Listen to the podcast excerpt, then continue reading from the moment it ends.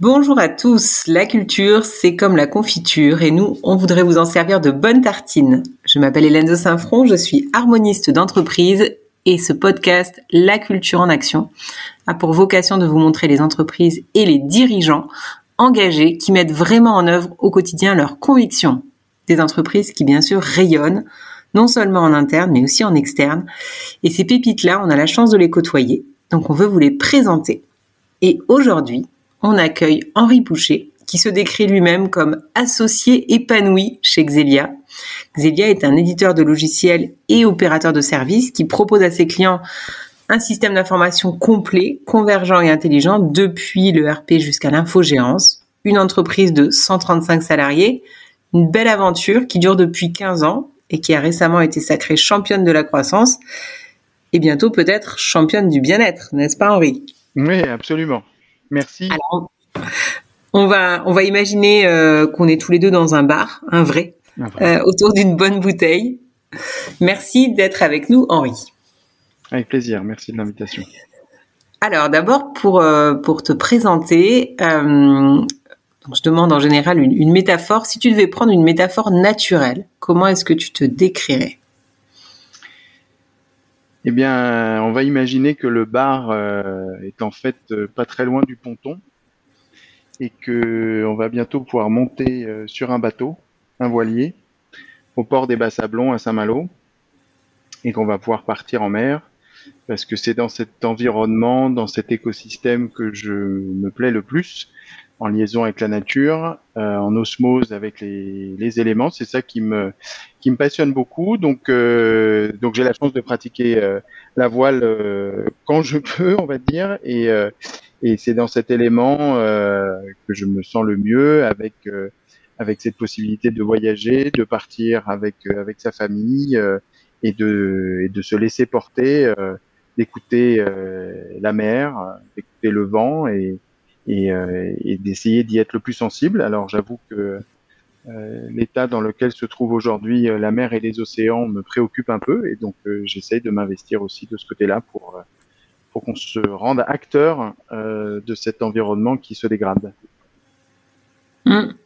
Effectivement, il y a beaucoup de choses à faire dans ce domaine-là. Mmh. Et avant qu'on parle effectivement de la nature, on va pas mal parler d'humain. Donc tu parles euh, de, te, laisser porter. Euh, Est-ce que tu peux partager quelques-unes des convictions qui t'animent justement par rapport à, par rapport à l'humain et du coup euh, qui nous amènera à parler de, vos collaborateurs chez Xelia? Bah, une, des, grandes convictions profondes qui soutient un peu toute la discussion qu'on va avoir après, elle est elle est très fondatrice, mais c'est de partir de la conviction profonde que l'homme est bon. Et euh, ça, je pense que il faut vraiment revenir à, cette euh, à cette conviction profonde parce que pour euh, pour faire la transformation dont on va parler tout à l'heure, euh, si on n'a pas euh, pleine confiance dans les capacités et, et, les compétences des gens et qu'on a un besoin de contrôler permanent, eh bien, on peut pas euh, faire les transformations euh, qu'on a engagées. Oui, donc effectivement, ça fait partie des, des convictions euh, nécessaires pour lancer le genre de transformation que vous avez lancé. Alors, peut-être avant qu'on reparle de ça, est-ce que tu peux nous parler de la culture de Xelia et en particulier de, de votre raison d'être, de ce que vous avez posé comme valeur?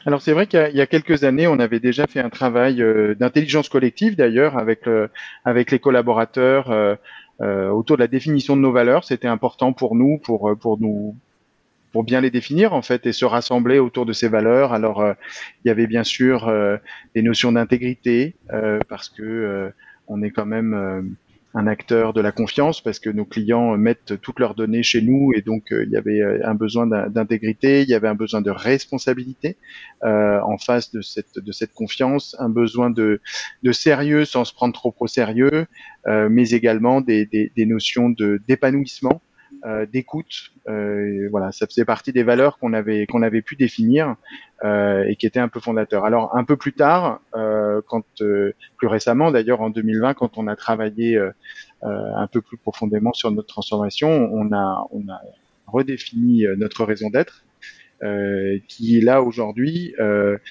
se résume en domptant la complexité.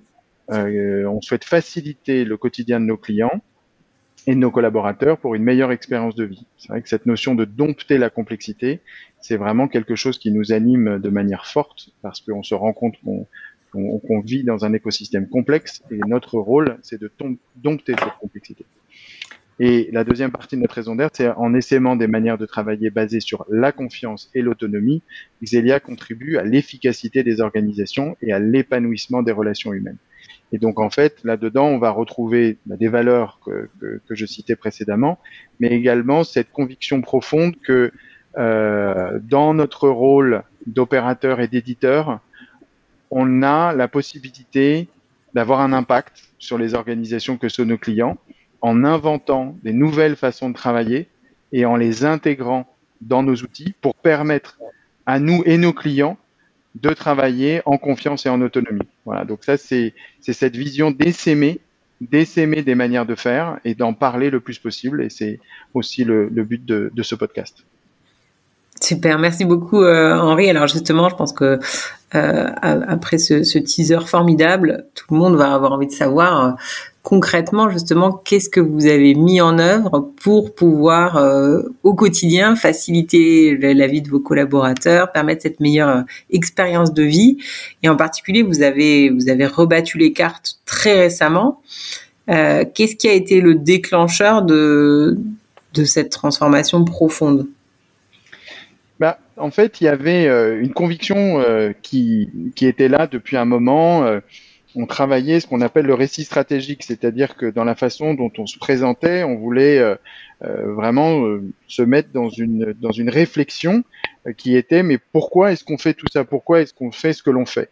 Et on avait déjà cette conviction qui était latente de, de, de, de, cette intelligence collaborative qui est vraiment la, la, dernière euh, évolution de l'intelligence collective, donc de prendre conscience que euh, on est dans une organisation avec euh, des effets postures qui disparaissent au profit de d'intelligence plus plus créative.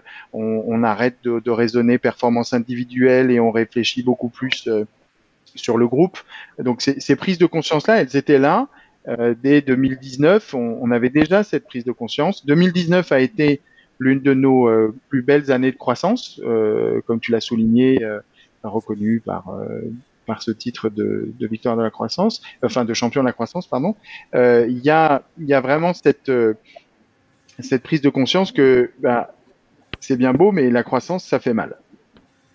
Et on s'est rendu compte que la croissance pouvait être vecteur de mal-être euh, mm. parce que finalement bah, ça euh, on est en permanence en train d'aller euh, faire plus euh, avec des ressources qui sont jamais suffisantes parce que on a beau recruter, recruter, recruter, bah, quand on est en croissance, il y a toujours des moments de souffrance et puis des moments quand on fait aussi des, des de la croissance externe où on est déjà bien occupé dans son métier, on se retrouve à intégrer de nouvelles équipes qui viennent en plus et, et, et tout ça prend pas mal d'énergie et on s'est dit oula là il y a, y a un sujet euh, peut-être qu'il faut qu'on pense la croissance autrement.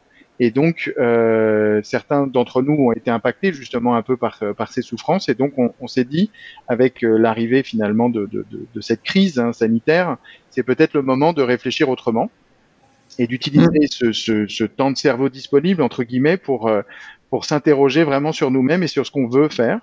Et donc, on a on a vraiment posé un cahier des charges très simple qui est il faut qu'on invente une organisation, un modèle d'organisation qui permet de concilier bien-être et croissance. Donc ça, c'était vraiment notre cahier des charges. Et du coup, on a, on s'est pas mal documenté pour euh, trouver des solutions à ça. Alors, avant qu'on rentre effectivement dans, le, le, modèle que vous avez inventé, hein, c'est bien que tu le soulignes puisque tu disais toi-même qu'effectivement, il n'y a pas malheureusement de modèle tout fait qu'on peut plaquer et utiliser. Et donc, il y a quand même toujours ce travail de d'aller réinventer pour soi le modèle qui fonctionnera. Euh, la transformation, on dit souvent que ça commence par soi. Donc, qu'est-ce que vous avez mis en œuvre ou qu'est-ce que ça a signifié pour vous, les dirigeants, et pour toi personnellement, de pouvoir lancer une, une telle transformation? Bah, euh, c'est évident hein, que ça commence par un énorme travail euh, sur soi-même, euh, enclencher sa propre transformation avec d'abord un travail sur l'ego, parce que c'est c'est évidemment pas simple de, de prendre conscience que on n'est pas le seul sachant, que prendre conscience que celui qui fait c'est celui qui sait et donc de, de, de, renverser un petit peu cette dimension en, en allant euh, euh, se nourrir de cette intelligence collective plutôt que de penser qu'on est le seul maître à bord à savoir où il faut aller. Donc ça, il y a un mhm. travail sur l'ego, il y a derrière euh, un énorme travail sur le lâcher prise. Euh, parce que c'est pas évident euh, justement de, de, de, donner, de lâcher les rênes euh, d'un certain nombre de décisions, de, plonger dans la confiance, euh, avec bien sûr un pendant hein, euh, que je rappellerai tout à l'heure, mais il n'y a pas de confiance sans responsabilité. Tout ça, c'est toujours équilibré. Mais euh, voilà, ça c'était c'était un énorme travail sur soi-même. Et le dernier mm-hmm. point du travail sur soi-même, c'est de se concentrer sur l'essentiel et donc de bien prendre conscience que la valeur ajoutée qu'on peut avoir dans l'organisation, il faut bien la redéfinir et il faut pas être omniprésent et savoir lâcher pour se concentrer sur des choses essentielles. Mm-hmm savoir se concentrer sur effectivement euh, à la fois ce qui a de la valeur ajoutée et euh, ce qui vous donne du plaisir. Bien sûr, tu as tout à fait raison de d'évoquer cette notion de, plaisir et donc de, de, de, se mettre dans et c'est valable pour euh, pour moi comme pour tous en fait hein, c'est de, pouvoir s'épanouir dans ce que l'on fait. Hum. Alors, alors maintenant justement si on rentre un petit peu plus dans le dans, le concret de cette transformation. Euh, donc déjà, effectivement, vous avez pris pas mal de, sources d'inspiration hein, dans, votre démarche. Qu'est-ce que vous avez posé comme, principe pour définir un peu le, nouveau cadre? Euh, Tu peux parler aussi un peu de ce qui vous a inspiré pour, créer justement, inventer ce modèle qui est, euh, le vôtre? Bah les, les deux sources d'inspiration euh, principales hein, qui nous ont aidés à, avancer, c'est euh, bien sûr le livre euh, d'Isaac Getz de, l'entreprise libérée, euh, mais également le livre de Frédéric Laloux, Reinventing Organization, qui, qui sont deux livres qu'on a jugés très complémentaires sur justement la, philosophie globale de l'organisation en entreprise libérée et plus précisément en organisation opale organisée par, euh, par équipe autonome euh, dans l'ouvrage de Frédéric Laloux. Donc ça, c'est un peu les deux, deux ouvrages de référence, les, les principes euh, de base qu'on qu'on a pu retirer un petit peu.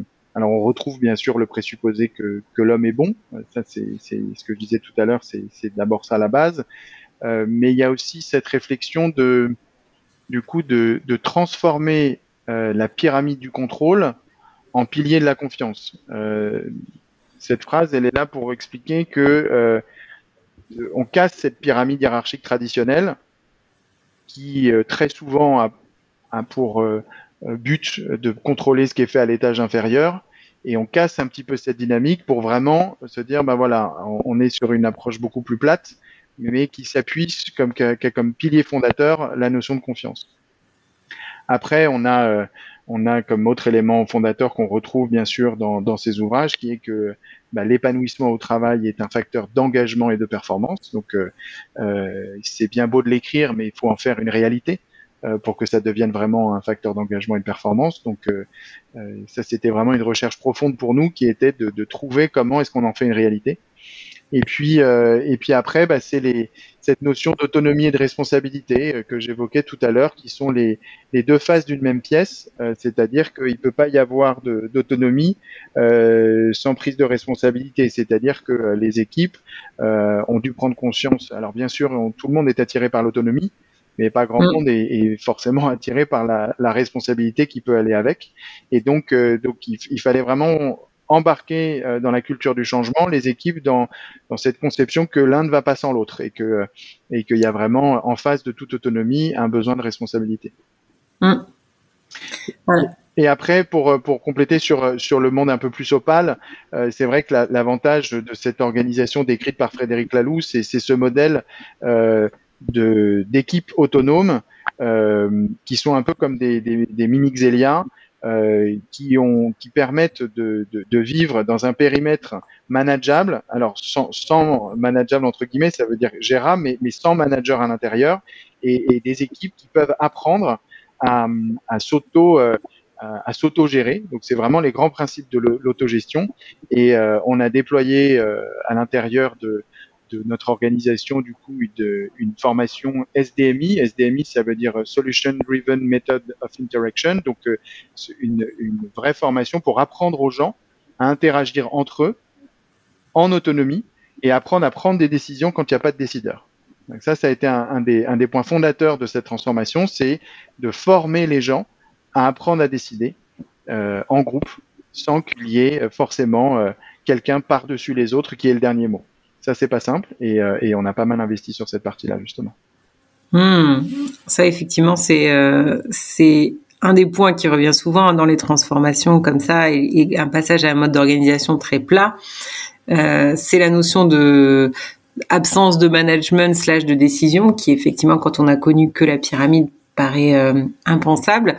Est-ce que tu peux du coup nous parler à la fois de donc comment ça s'est passé de supprimer cette fameuse pyramide du contrôle et donc les managers et les, et les, et les directeurs, qu'est-ce qu'ils sont devenus et comment ils ont pris ça et puis euh, de quelle manière du coup vous prenez les décisions? Parce qu'évidemment on peut se dire mais du coup euh, si plus personne n'est là pour décider s'il y a plus de chef ben, plus personne décide c'est la cacophonie permanente on sait très bien que ça marche pas le consensus.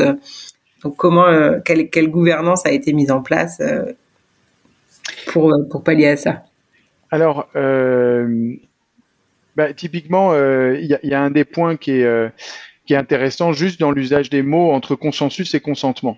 Euh, mm-hmm. J'ai utilisé le mot consentement et là tu utilisais consensus et, et, la, et la, grande différence entre les deux, c'est c'est euh, cette notion que dans le consentement, en fait, on va on, on va pas pouvoir euh, euh, s'opposer dans le sens où faire un peu la chaise vide ou, euh, ou rendre la décision impossible, en fait, on va devoir euh, s'exprimer est-ce qu'on peut vivre avec et, et, être dans une démarche de euh, bah, si je peux pas vivre avec, il est important que je le dise, mais je peux pas juste m'opposer par principe de contestation je dois être vraiment dans une démarche de justifier de manière extrêmement forte parce qu'il faut pouvoir aller argumenter le fait qu'on ne peut pas vivre avec. Et cette expression, elle est forte en fait. Et, donc là, on obtient vraiment un effet consentement qui permet de trouver des décisions. Parce qu'en fait, quand il y a débat entre euh, personnes ou dans un groupe, quand on dit, excuse-moi, euh, la décision dont on parle, tu peux pas vivre avec? Non, non, non, non, non, non, je peux vivre avec, mais c'est juste que euh, j'aurais pas fait comme ça. D'accord, mais donc euh, c'est pas un point bloquant et en fait on arrive à avancer. Et, ça, c'est une méthode assez importante. Alors, pour revenir sur ta, question d'avant, euh, notre notre organisation, en fait, elle s'est mise en place relativement rapidement, paradoxalement, puisqu'on a on a démarré donc la réflexion et, et, et, on va dire au moment du confinement, hein, donc en mars 2020, du premier confinement. On a fait, euh, on a fait une des lectures intensives. Euh, on s'est beaucoup documenté, beaucoup structuré. On, on s'est fait accompagner par des livres. C'est un peu souvent comme ça que je réponds quand on me demande est-ce que vous avez été accompagné. On s'est fait accompagner par des livres parce que pour nous, c'est là où se trouve quand même le, la richesse de l'information. Après, on a été formé à la méthode SDMI, bien sûr, euh, pendant l'été. Mais on a fait donc avant l'été une annonce à l'organisation de réflexion sur euh, sur euh, sur ce, ce changement d'organisation et on a proposé à l'organisation de basculer dans un mode pilote. Et ce mode pilote, en fait, euh, on leur a dit, bien sûr, les gens auraient pu penser qu'on allait faire une équipe autonome dans un coin, qu'allait expérimenter le mode euh, en étant toute seule dans son coin. Et on a dit, non, pour nous, ça sera pas un vrai pilote si on n'embarque pas tout le monde. Mmh. On a fait un pilote qui embarquait tout le monde, c'est-à-dire qu'on a constitué les équipes autonomes. En gros, les 135 personnes ont été euh, réparties euh, en, en 15 équipes autonomes, en pardon, en 9 équipes autonomes de 15 personnes.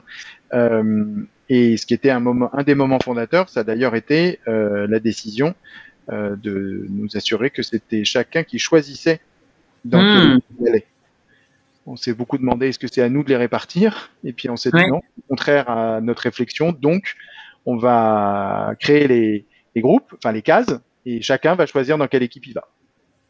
Donc bien sûr, ça a été un, ça a été un grand moment. Il y a des choses qui se sont faites très naturellement, des choses euh, euh, peut-être un peu plus euh, un peu plus bizarres. Il y a eu des, des restructurations d'équipe pour que ça se rééquilibre, mais mais toujours dans une démarche où à chaque fois qu'on on s'est on s'est rendu compte à chaque fois qu'on a essayé d'inciter quelqu'un à aller dans une autre équipe, en fait, il est revenu dans son équipe de départ parce que il fallait qu'il s'y sente bien. Donc, euh, donc ça, ça s'est fait, euh, ça s'est fait assez, euh, assez naturellement. Bien sûr, ça prend plus de temps, mais, mais ça s'est fait avec une adéquation forte entre la personne et l'équipe. Donc ça, c'était important. Et ensuite, on a lancé euh, une, une, réflexion sur des projets stratégiques, c'est-à-dire que on a tout de suite lancé pour que les gens se réunissent en fait dans cette shadow organisation finalement, qui était, c'est-à-dire qu'en gros, on leur a dit 5 heures par semaine, vous êtes en mode équipe autonome et 30 heures par semaine, vous faites comme d'habitude avec votre manager. Okay. vous avez le droit à 5 heures dédiées à cette fonction pilote et, et, pour apprendre, pour avoir quelque chose à faire pendant ces 5 heures, on, on, on s'est mis comme objectif de choisir les prochains projets stratégiques de l'année suivante. Donc chaque équipe mmh. a réfléchi au projet stratégique de l'année suivante.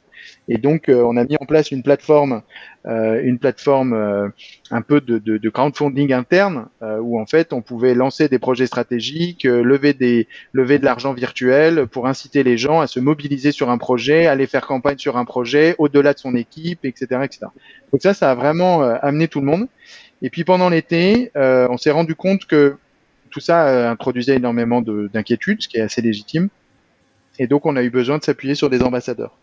Donc on a lancé le club des ambassadeurs, c'est-à-dire qu'on a demandé à euh, tous ceux dans l'organisation qui se sentaient, euh, euh, on va dire, attirés par ce nouvel modèle d'organisation, sans en connaître encore tous les contours, mais vraiment avec la perception qu'il y a du positif qui nous attend de l'autre côté, de venir se déclarer comme ambassadeur. Et pour une boîte de, de, 135 personnes, à, à fin juillet, on était déjà 36 ambassadeurs. Donc c'est chouette parce que ça nous a permis vraiment de nous appuyer sur cette organisation. Et en fait, le principe, c'est à l'intérieur du club, on pouvait tout se dire, dans le sens où on avait le droit de dire tout le négatif qu'on voulait. Euh, sur ce qui allait pas, les inquiétudes, les points, les difficultés rencontrées, comment ça va se passer là, comme ça. Et on listait tous les points qui étaient remontés par les ambassadeurs. Euh, et ce qu'on demandait un peu aux ambassadeurs, c'est quand on est à l'extérieur du club, on essaie d'être positif parce que parce que si on rajoute de l'anxiété à l'anxiété, on va pas obtenir grand chose de positif. Par contre, on est les oreilles grandes ouvertes et quand on entend des choses qui créent de l'anxiété, on le remonte dans le club et dans le club on le traite. Et assez vite derrière, on a basculé dans un mode qui est la définition du cadre. C'est-à-dire qu'on s'est rendu compte qu'on ne on n'arriverait pas à, à, à, se mettre dans ce mode d'organisation si on ne définissait pas un cadre clair.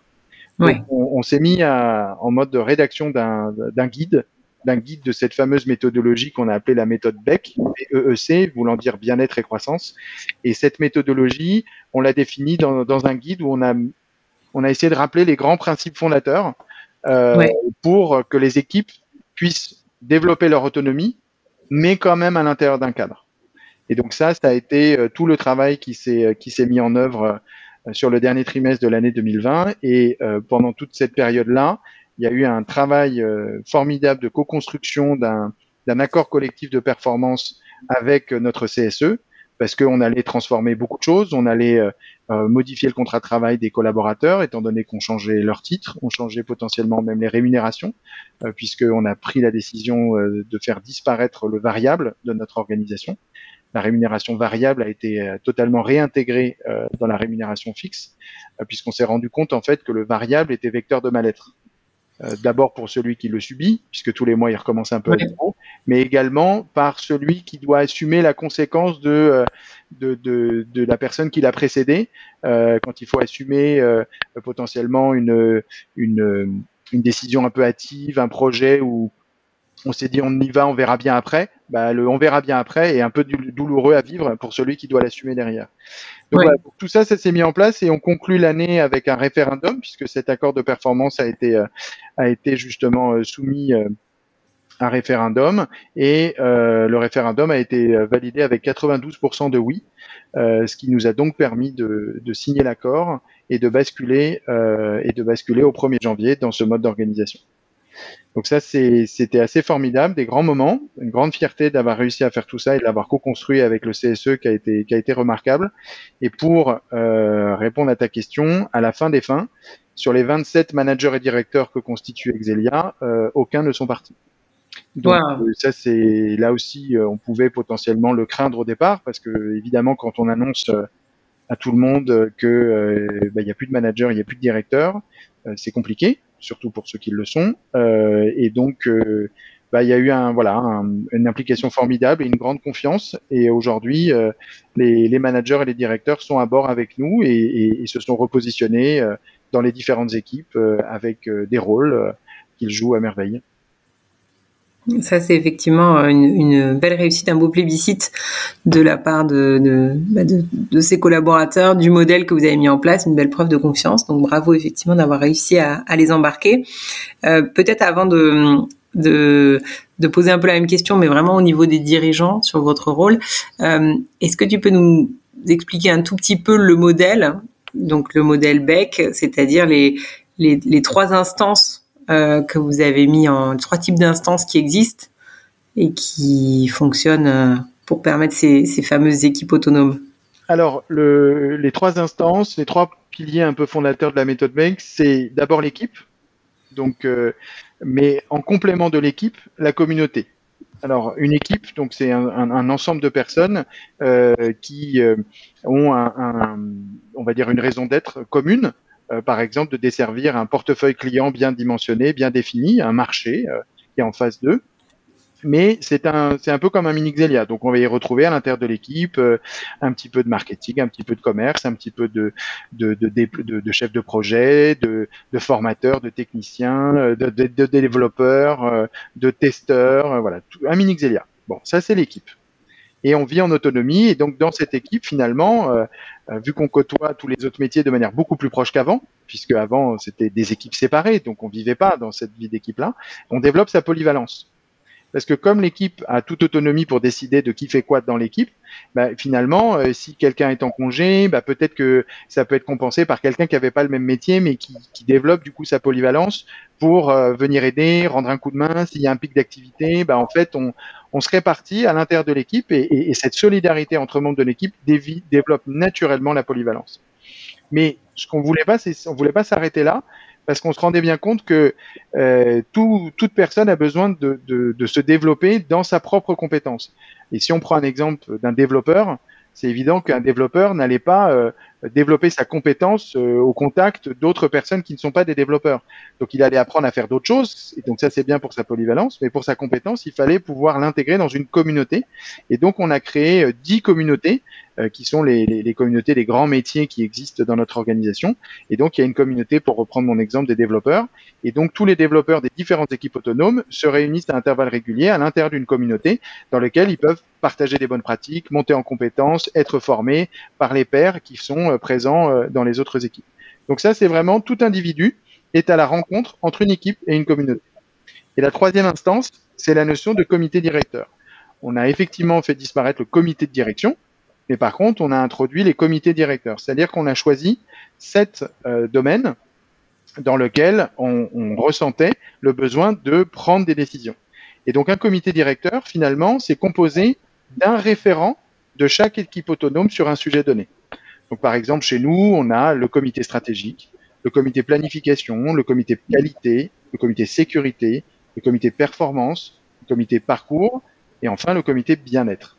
Donc ça, ce sont nos sept comités directeurs qui sont constitués d'un référent de chaque équipe. Donc on est sûr qu'il y a une grande transversalité à l'intérieur de, tous ces comités et on obtient l'assurance d'un partage total de l'information on n'a pas l'effet pyramide ou des choses qui sont dites en comité de direction doivent descendre en comité des managers qui doivent descendre aux équipes, etc.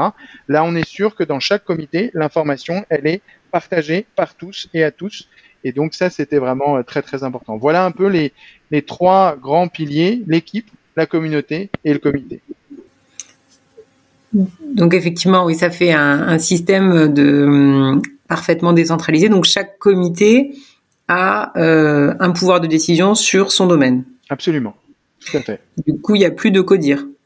Il n'y a plus de codir, absolument. Euh, il reste des représentants légaux vis-à-vis de l'extérieur de, de l'organisation, mais, mais ensuite, l'ensemble des processus de décision sont portés par chacun des comités euh, directeurs qui ont chacun leur, leur feuille de route et leurs responsabilités, sachant que, ce que j'ai pas encore dit, mais euh, pour, pour simplifier l'histoire, nous sommes dans une démarche de certification ISO euh, qui est également une démarche structurante de notre organisation et qui était bien sûr pour nous très importante pour euh, pour donner euh, toute cette autonomie. C'est aussi qu'il y ait un cadre structurant qui soit là et donc chaque comité directeur est responsable de processus ISO qui sont sous sa supervision. Donc ça permet aussi de s'assurer que la démarche ISO, qu'elle y ait à la sécurité des données, à la protection des données personnelles ou, euh, ou, à, la, ou à la gestion des services et même à l'hébergement de données de santé puisque ça concerne notre, notre nos domaines d'activité, sont bien sous la supervision des comités directeurs pour chacun des, des processus. Et alors du coup, vous les dirigeants, quel, euh, quel rôle est-ce que vous avez et, et, et toi, du coup, qu'est-ce qui a, qu'est-ce qui a changé pour toi? Bah, le, le, notre rôle est de s'intégrer dans une équipe et de trouver notre place à l'intérieur d'une équipe. Donc pour ma part, je fais partie d'une des. Ce que j'ai pas encore dit, pardon, euh, pour mieux comprendre, c'est que en fait, euh, il y a deux typologies d'équipes autonomes dans notre organisation. On a fait des équipes autonomes marché, ce qu'on a appelé des, des, EMA, équipes marché autonomes. Euh, ce sont des équipes, cinq équipes du coup, qui sont en face de, de, de, nos clients et en soutien de ces équipes marché autonomes, on a créé les équipes centrales autonomes. Et les équipes centrales autonomes, elles sont là pour apporter leur soutien aux équipes marché, que ça soit euh, en étant, euh, en faisant de, de, l'innovation, en faisant du conseil, en, en rassemblant, on a une équipe qui rassemble toutes nos expertises, que ce soit les expertises euh, finance, RH, achat, logistique, communication. Voilà, toutes ces expertises sont en centrale. On n'a pas besoin de remettre tout ça dans chaque équipe autonome. On a des équipes centrales qui le font au service des équipes marché. Et donc, pour ma part, euh, je fais partie d'une des équipes centrales qui s'appelle Xelia Innovation. Et donc, je me suis recentré sur euh, l'innovation au service euh, de nos clients. Et donc, tout le temps que je pouvais passer en, en management, en, organisation ou même en présence chez des clients, des choses comme ça, tout ça, j'ai arrêté de le faire puisque ce sont les, les équipes autonomes qui le font et je me concentre sur ce qui m'épanouit le plus, c'est-à-dire innover au service de nos clients. Et, et, du coup, justement, qu'est-ce que, euh, comment est-ce que toi tu te sens euh, en ce moment par rapport à, euh, bah, par exemple, 2019 Tu disais qu'il y avait eu un peu de mal ah bah, très clairement beaucoup mieux. après, on est encore qu'en avril, donc on est vraiment dans la phase d'accompagnement de cette transformation. Donc tout n'est pas encore parfait. Il y a un accompagnement de, à faire vis-à-vis -vis des équipes parce que tout le monde puisse trouver son rôle moi, ce qui m'a le plus changé, c'est que finalement, euh, euh, je suis, euh, je suis passé dans un mode où je ne suis là que pour donner des conseils. Donc, je ne suis plus en responsabilité de beaucoup beaucoup de choses, mais je suis sollicité en avis, en demande d'avis, c'est l'advice process qui existe dans notre organisation, c'est-à-dire que quand il y a des gens qui veulent prendre des décisions, ils ont la responsabilité de demander des avis aux personnes qui savent. donc, donc globalement, je suis régulièrement sollicité pour avis dans certains processus et je donne mon avis, mais chacun est libre après de, de les suivre, euh, mais ils ont la responsabilité de l'avoir écouté. D'accord. Donc c'est donc c'est très positif, euh, du bien-être, euh, euh, un épanouissement, un recentrage sur des sur des sujets à encore plus fort, l'essentiel, comme je disais en introduction, des choses à, à forte mmh. valeur ajoutée sur lesquelles on, on, peut avoir une grande dynamique et puis euh, une organisation aussi qui est, qui est très bien pensée pour euh, une démarche de croissance externe. Euh, puisque avec la mécanique des équipes autonomes, bah, on peut procéder à des acquisitions en faisant arriver à côté de l'organisation existante une nouvelle équipe autonome qui va s'intégrer dans le dispositif avec des référents qui vont être intégrés dans les comités, avec toute cette démarche qui permet à des équipes autonomes de pas être fondues dans une masse et absorbées, mais de garder leur euh, originalité, leur authenticité de ce qu'ils étaient avant, mais de s'intégrer dans un dispositif. Et, euh, donc cette croissance externe, elle se fait aussi dans une démarche euh, non plus à demander à tout un tas de gens qui faisaient plein de choses avant de se mettre à gérer cette croissance externe, mais d'être dans une démarche de, de faire naître autonomie et responsabilité dans cette nouvelle organisation qui nous rejoint. Hmm. Ce qui veut dire du coup qu'il faut aussi que la nouvelle organisation soit compatible avec ce mode de fonctionnement. Bien sûr, bien sûr que ça fait partie des, des éléments euh, dans, le, dans le portrait robot de, de, de, des structures hein, auprès desquelles on, on se rapproche, euh, mais, mais ça fait aussi partie d'un travail de, culture de changement et d'intégration important pour permettre aux équipes de nous rejoindre. Il faut, il faut savoir expliquer ce mode d'organisation qui n'est pas encore si répandu. Non, effectivement. Et justement sur ce côté pédagogie expliquée, etc., est-ce que c'est quelque chose que vous assumez vis-à-vis de l'extérieur, cette nouvelle organisation? Et en particulier, euh, quel retour vous avez pu avoir de vos actionnaires, vos clients, vos partenaires euh? alors euh, globalement, notre priorité a été de nous concentrer globalement sur l'interne. Donc on n'a vraiment pas voulu avoir une démarche de communication forte au départ parce que il faut d'abord prouver en interne que ça marche. Euh, c'est en train d'arriver, donc euh, on sent bien que, que les équipes. Euh, on a eu une réunion trimestrielle à, à la fin du, du, mois de mars qui montrait bien la motivation de toutes les équipes à, à atteindre leur, leurs objectifs et, et, et d'assumer cette transformation et de bien la vivre. Ça, c'était un très beau moment. Euh, vis-à-vis de l'extérieur, on, on, voilà, on, est en train de, commencer à en parler et, le podcast d'aujourd'hui euh, en est une des illustrations. Mais euh, voilà, vis-à-vis de nos clients, ça a été plutôt très bien accueilli. puisque le but est de leur permettre d'avoir justement une équipe un peu plus dédiée, un peu plus centrée sur eux et un circuit de décision beaucoup plus court par rapport à la mm. problématique. Donc ça c'est très apprécié, mais on doit encore le on doit encore le prouver. On s'est fixé en fait une méthodologie avec euh, quatre indicateurs en fait hein, qui, montreront euh, que notre méthode a fonctionné. Euh, les quatre indicateurs, c'est le taux de croissance, le taux de rentabilité, le NPS qui, qui mesure la satisfaction client et le INPS qui mesure la satisfaction des collaborateurs, le bien-être des collaborateurs. Et donc notre objectif, c'est que euh, ces quatre indicateurs s'additionnent un peu en additionnant des, des choux avec des carottes, mais, le but c'est que tous ces chiffres nous permettent euh, d'atteindre en 2023 la somme de 100. Euh, donc, euh, si on devait diviser par 4, ça pourrait vouloir dire 25% de taux de croissance, 25% de taux de rentabilité, 25% de NPS et 25% de INPS. Mais ça peut être autre chose. Ça peut être un peu moins de l'un, un peu plus de l'autre. voilà, tout ça, ça se répartit. En 2020, nous avions 25. On s'est fixé comme objectif d'être à 50 en 2021 et à 100 en 2023. Waouh, ambitieux. Et chaque chaque équipe euh, chaque équipe autonome et du coup euh, de la même manière euh, responsabilisée par rapport à ces indicateurs. Exactement. Chacun indique de quelle manière est-ce qu'il contribue à, à, ces à ces atteintes d'objectifs là justement. Ok. c'est absolument passionnant. Alors peut-être parce que le, le temps tourne pour élargir un peu ce sujet, hein, parce que dans votre raison d'être, vous avez cette notion d'essaimer. Euh, Aujourd'hui, ben, on, on, parle beaucoup euh, des entreprises à mission, Bicorp, etc. Quelle est toi ta perception de du nouveau ou du rôle élargi de l'entreprise aujourd'hui dans la société? Eh bien, euh, nous, on, on, regarde un petit peu ce qui se passe du côté de, de, Bicorp, euh, tout en commençant par euh, se, se, concentrer sur ce qu'on est déjà en train de faire et, et d'obtenir déjà cette certification, cette quadruple certification ISO 27001, 27018, 20000 et HDS. Mais derrière, l'ISO 26000 qui, qui sous-tend un petit peu euh, toutes ces réflexions autour de, la RSE euh, nous intéresse et pourquoi pas aller chercher un label derrière. nous, notre conviction profonde, c'est l'impact que peut avoir euh, le monde de l'entreprise sur la société.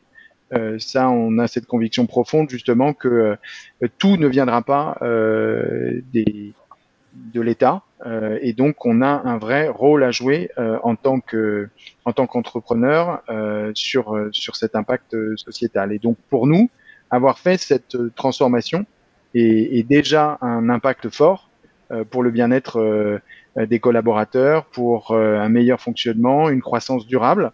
Euh, pour nous, c'est vraiment significatif et, et on pense que c'est que c'est vraiment porteur et ça nous permet d'aller dans une démarche encore plus forte derrière en allant trouver au niveau de, de, de l'impact environnemental, et ben comment est-ce que dans les nouvelles technologies que nous développons, on peut faciliter euh, la réduction de l'impact carbone au travers de, de, de la réduction des, des, des usages du, du, papier ou du déplacement ou de toutes ces choses-là. Ça fait partie de, de, notre ADN, de la transformation digitale des organisations. Et, et là aussi, c'est une autre forme d'impact qui, qui fait partie de notre ADN. Super. Alors pour euh, conclure euh, ce partage euh, passionnant, une question qu'on pose à chaque fois, quel message tu voudrais passer à d'autres dirigeants qui peut-être hésitent à s'engager dans l'aventure que tu as décrite?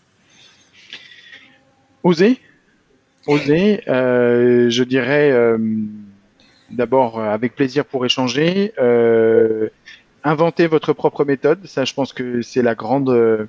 il n'existe pas de, de, livre parfait ou de livre de recettes qui, qui dirait ce qu'il faut faire. Euh, c'est pour ça qu'on a vite compris qu'il fallait inventer notre propre méthode, la méthode Beck, parce que euh, euh nous n'étions pas euh, une euh, comme Favi, une entreprise de sidérurgie, nous n'étions pas comme Burzorg, des, des, infirmiers à domicile, nous étions un, un, éditeur et opérateur de services dans l'IT, et donc il fallait trouver une organisation qui corresponde à, à notre ADN, et donc c'est ce qu'on a fait. Donc oser euh, travailler euh, d'abord beaucoup sur euh, vous-même, si vous avez envie d'y aller, parce que ce que, ce que j'ai ressenti également, c'est en interviewant pas mal de gens avant d'y aller, de gens qui avaient initié le processus, on s'est rendu compte que près de la moitié des gens qu'on avait interviewés s'étaient un peu arrêtés au milieu. Et donc, je mmh. pense que quand on prend la décision d'y aller, il faut y aller à fond. C'est-à-dire que le milieu est mauvais. Il faut basculer vraiment de l'autre côté pour euh, pouvoir aller chercher les bénéfices d'un tel changement d'organisation. Oui. Euh, merci pour euh, pour ces messages, merci pour ce partage, bravo pour tout ce que vous faites. Hein. On retient donc une organisation qui s'est transformée en profondeur et une transformation qui a été menée en interne en faisant un, un pilote où on met tout le monde dès le départ en mouvement, en co-construisant avec le CSE, en co-construisant avec avec des, des ambassadeurs de projets, donc en ayant vraiment cette euh, démarche d'intelligence collaborative justement au cœur de, de du processus, euh, avec cette euh, double cette double étoile polaire de bien-être et de croissance.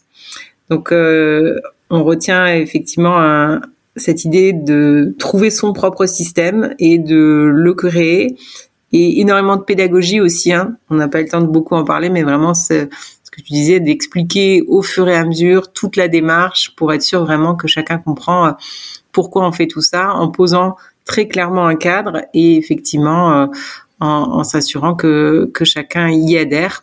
Donc on ne peut que vous souhaiter maintenant de dépasser très largement les 100.